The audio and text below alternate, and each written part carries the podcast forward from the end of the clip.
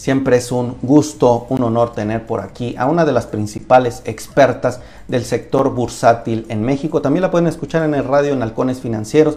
Ya le pediremos en un momento sus redes. Marisol, te recibo con muchísimo gusto para preguntarte qué dicen los mercados, cómo está el sector bursátil aquí en el país. Buenas tardes.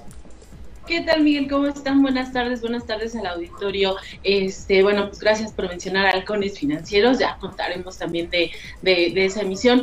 Y de, en temas de mercados, Miguel, bueno, pues el día de hoy, tal como lo anticipábamos, no había mucho que hacer. Eh, el balance mensual en las operaciones financieras es negativo. Eso es básicamente lo que estamos observando. Em, bueno, pues me sigo con, con la idea, Miguel, es eh, los temores acerca de la parte de la crisis de, de esta empresa china que hemos venido señalando Belgrande que pudiera generar un, o que recordó a los inversionistas esta crisis hipotecaria de Estados Unidos, que en este caso se está viendo con pocas probabilidades de, que esto suceda o que se extienda o que tenga la misma magnitud de la que tuvo la crisis de Lehman Brothers en 2008. Eh, la verdad es que eh, los inversionistas decidieron más bien esperar a ver qué es lo que sucede y cómo el gobierno chino logra controlar esta situación. Entonces, esta situación estuvo afectando durante todo el mes de septiembre las operaciones generando volatilidad. También eh, otro factor importante que ya hemos señalado y que al final del día es algo muy relevante para Estados Unidos es el tema del presupuesto. Anoche prácticamente así como en los últimos segundos este, se aprobó eh, que se extendiera el, presupuesto para hasta diciembre para Estados Unidos, pero esto no significa que el tema de la deuda se haya solucionado, entonces todavía estaríamos esperando de hecho un en un rato más noticias respecto a si elevaron, si quitaron el techo de la deuda o cómo estarían resolviendo esto porque Estados Unidos también está teniendo problemas para poder hacer sus pagos de deuda que son en tres semanas para la tercera semana de octubre. Y bueno pues esta situación también generó incertidumbre en las operaciones financieras a lo largo de septiembre y el día de hoy pues se volvió a poner de manifiesto.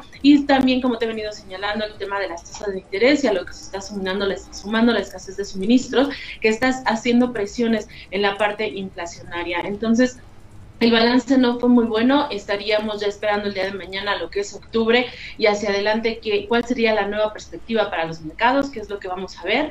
Entonces, em, pues bueno, el balance, como te menciono, es el peor mes para las operaciones del Nasdaq desde marzo de 2020 con una caída del 4.5% en términos mensuales.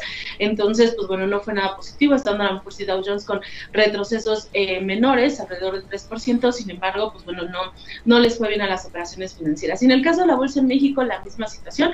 El día de hoy cerró en terreno positivo, sin embargo en el balance mensual pues no alcanzó a tener un mejor desempeño, siguiendo mucho el entorno internacional, a sus pares, eh, esta incertidumbre que está. De hecho, el día de hoy el tema relevante en México es que se subieron las tasas de interés a 4.75 en temas de política monetaria fue una decisión de cuatro de los gobernadores y uno fue el que eh, optó porque estuviera en 4.5.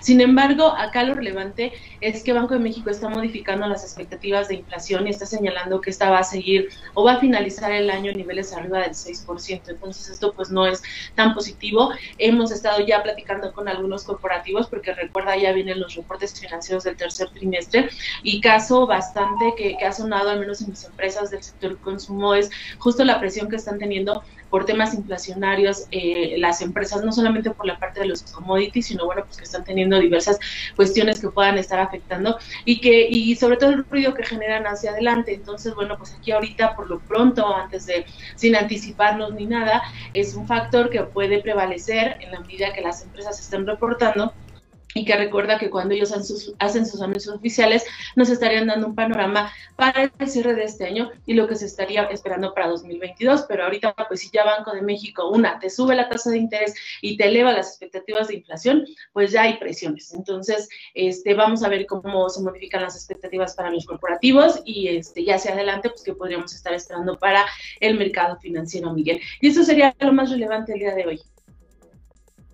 Interesante, pues es que el movimiento que está haciendo Evergrande o Eva, Evergrande, como lo estás mencionando Marisol, creo que a todos nos tenía, incluso los mercados, pues más que están siempre a la orden del día con estas presiones que va a pasar. Interesante este panorama. Tal vez si me permites preguntarte muy brevemente, nos quedan unos minutitos, nada más saber por ejemplo, en este caso con Eva Gran, ¿cuál es la expectativa hacia adelante desde tu muy particular punto de vista en, eh, como analista. ¿Habrá pues mayor estabilidad? Mm, mm, a nivel general sí, para la empresa no. ¿Por qué? Porque la empresa tiene vencimientos. La empresa no ha pagado el bono, como te mencionaba, de 83 mil millones que tenía que haber pagado la semana hace ocho días y viene otro para el mes de octubre y no tiene liquidez, no, no se le está proporcionando ya, eh, ya no se le permite que haga bonos porque finalmente está muy endeudada.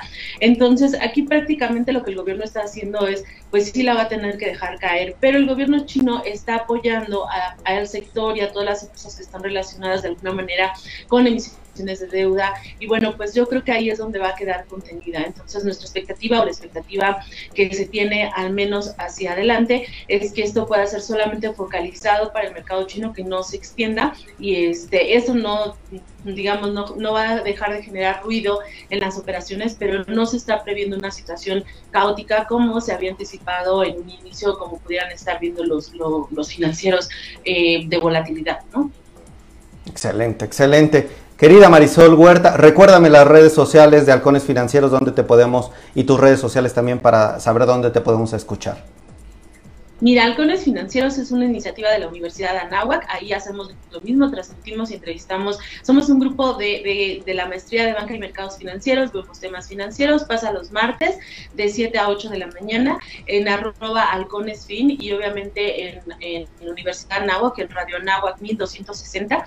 Ahí nos pueden escuchar si se paran bien tempranito a las 7 los martes y si no a través de Spotify en la misma página de, de la Universidad de Radio este, pueden escuchar el programa de Halcones Financieros. Y la verdad es que, bueno, pues estamos ahí, se los recomendamos mucho, conoces a muchos de los que participan. No, y aparte tienen, si me permites la interrupción, perdóname esta abrupta interrupción, pero déjenme decirles que Halcones Financieros es un programa hecho y protagonizado, digamos, por especialistas de la talla de Marisol, gente que eh, está o estudió maestrías en finanzas, especialidades en temas financieros. Entonces, escuchan entrevistas con expertos de la mano de los expertos. Entonces, perdón la interrupción, Marisol.